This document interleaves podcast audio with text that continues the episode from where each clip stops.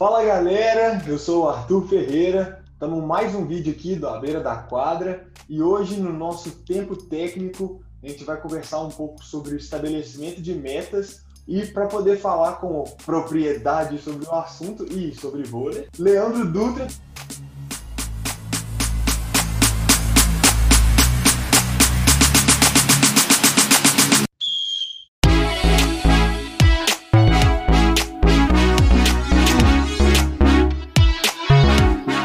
Obrigado novamente pela oportunidade. Agora é tempo técnico, né? Isso. Tá. É tempo técnico e, e, é uma felicidade enorme poder estar contribuindo e trocando mais algumas informações aí com, com o pessoal e o que acompanha o canal e, e, e que gosta de, de voleibol e de conhecimentos relacionados a voleibol. Massa demais. O Leandro, que já participou das nossas lives também, lá do Abeira, é, onde que a gente falou sobre formas de análise de jogo, sobre é, organização da prática, espaçamento da prática, foi muito massa. Mas hoje estamos aqui para um outro assunto, né? Para o estabelecimento de metas. Bom, meu nome é Leandro Dutra. Atualmente eu tenho vínculo com a Universidade Federal de Minas Gerais. Faço parte do programa de pós-graduação em Ciência do Esporte, é, no grupo de estudos, desenvolvimento e aprendizagem motora, GEDAM, e tenho tido a oportunidade de ter alguns contatos em termos é, acadêmicos, no sentido de formação profissional, com mestrado, especialização e agora na etapa do doutorado, e algumas oportunidades também em termos de experiência profissional com voleibol, com equipes profissionais, com seleção brasileira também. E tive uma oportunidade agora que foi muito bacana no final do ano passado, de 2019 para 2020. É uma experiência bem bacana internacional através de um programa de internacionalização, uma parceria entre a UFMG e a Universidade de Nebraska, que foi uma uma experiência cultural muito enriquecedora e bem gratificante que, enfim, vou levar para minha vida e espero estar contribuindo também com outras pessoas através dessa experiência. Dá só uma palhinha para a gente, como que você vê metas de forma geral, assim, e a relação delas com o vôlei? É, e acho que é bem assim o que a definição sugere. É um conceito bem simples e direto, uma ideia de estratégia motivacional.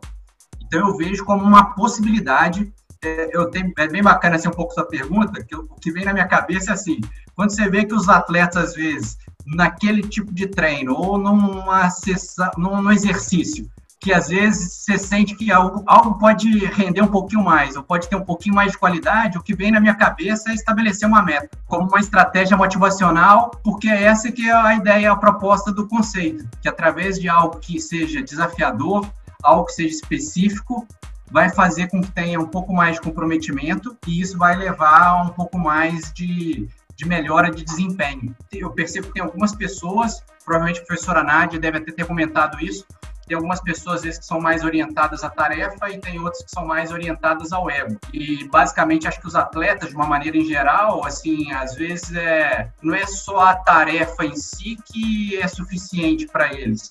Então, tem muitos que querem é, é, é, ter a possibilidade de acertar todas as tentativas, ou serem desafiados acertar todas as tentativas do exercício.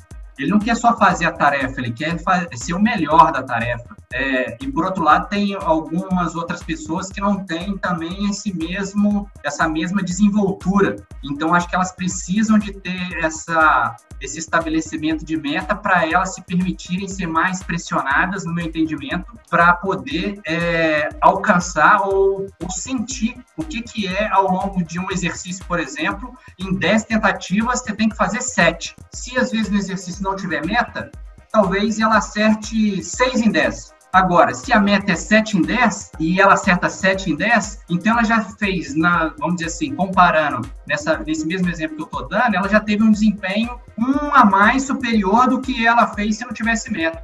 E se cada vez ela tiver a oportunidade de estar tá fazendo isso, ela está tendo a chance de ter sucesso uma vez a cada tentativa num bloco de sequência que ela está fazendo. Esse é, esse é o objetivo. E, e, aí, nessa linha, elas têm que, a cada tentativa, ela fica mais comprometida ou mais atenta para fazer, ela vai se treinar ou tentar se organizar de forma cada vez, isso não ser um problema, mas ser algo que faz parte de uma rotina e que ela consegue até focar mais na tarefa, no sentido de pensar no movimento, de pensar no que está fazendo, de como que ela pode resolver melhor o problema, e uma meta não ser, às vezes, simplesmente uma pressão externa, opa, eu tenho que tentar fazer, eu tenho que conseguir fazer. Então, é toda uma organização nesse sentido que eu vejo, tanto de aspecto emocional e psicológico, e isso, no final das contas, faz uma diferença muito grande na minha, na minha opinião. É, então, essa é um pouco, acho que, a proposta de, a cada exercício ou durante momentos do exercício, ao longo de uma sessão de treinamento, se estipular algumas metas para que aquilo possa ser mais desafiador, possa ser mais específico, possa ser mais realista e possa ser atingível, né? Que são ARD, que aqui nos livros textos, às vezes, de aprendizagem motora, tem essa palavra ARD e que a ideia significa exatamente isso. O A de atingível, o R de realista, o D de desafiador e o E de específico. Então, é nesse sentido com que eu complemento a, essa sua pergunta inicial aí. Conta pra gente como, como você estudou as metas. Então, a ideia é, é primeiro, é, é considerada um atributo ou até uma hipótese também que deveria ser testado e basicamente a ideia é em termos de dificuldade da meta. Então, qual que é essa ideia? é que sugere uma hipótese que quanto maior a meta, ou quanto mais desafiante for essa meta, maior a possibilidade de alcançar um desempenho por parte de quem está executando. Então, seria uma ideia de uma reta linear, ou seja, se eu incremento 10%, é, eu tenho melhor desempenho do que se eu não tiver meta. Se eu incrementar 20%, eu tenho melhor desempenho do que 10% e melhor do que zero, e assim por diante. A ideia seria que quanto maior a dificuldade, é, ou estipulando um maior incremento, que você teria um, um, melhor desempenho. Essa que é a ideia do ponto de vista da hipótese. Obviamente, é, na minha visão, particularmente assim, eu não vejo que não é quanto mais você incrementando, vai chegar num nível é, pelo nível de habilidade, ou enfim, por alguma característica nesse sentido que as pessoas talvez não consigam se comprometer e aquilo já passa a ser irrealista para ela, é, então já não passa a ser mais desafiador.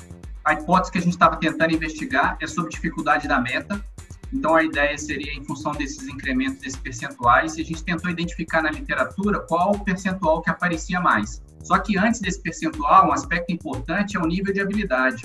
E o que a gente tem observado é que para sujeitos um pouco que já têm um certo nível de prática, e aí até relacionando um pouco a fala do professor Herbert no pré-leção, é, sobre o aspecto dos diferentes estágios de aprendizagem, que pessoas que têm já um certo nível de prática, um certo nível de habilidade, no caso é, de uma, uma habilidade motora, eles estariam mais aptos a receber esse estabelecimento de meta de desempenho ou de performance.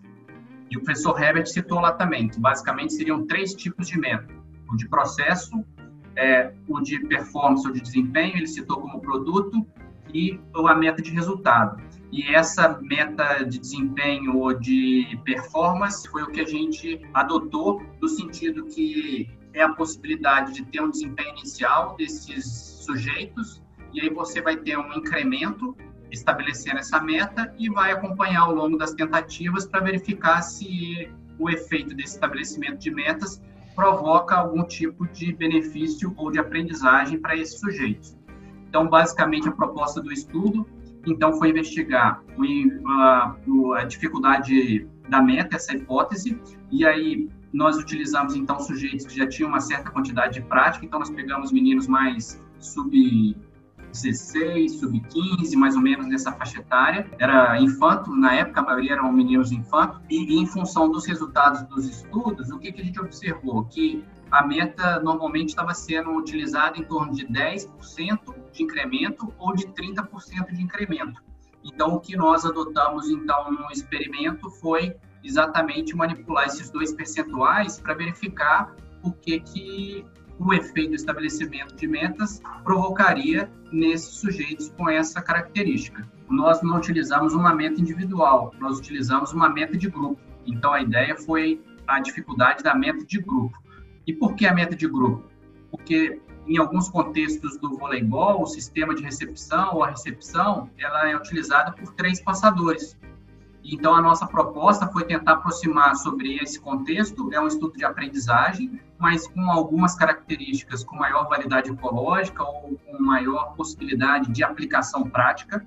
E aí, então, nesse contexto, é, nós utilizamos uma meta de grupo para o trio de passadores.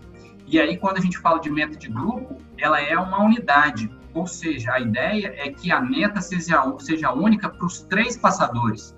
Então, a proposta do estudo, além de usar um grupo com incremento de 10% e de 30%, um outro aspecto que foi utilizado, então, para adequar essa característica de meta de grupo, foi identificar o desempenho inicial desses trios de, de cada um dos sujeitos, para organizar em trios, de forma a estabelecer um incremento para esse trio de passadores e a meta ser única para esses três.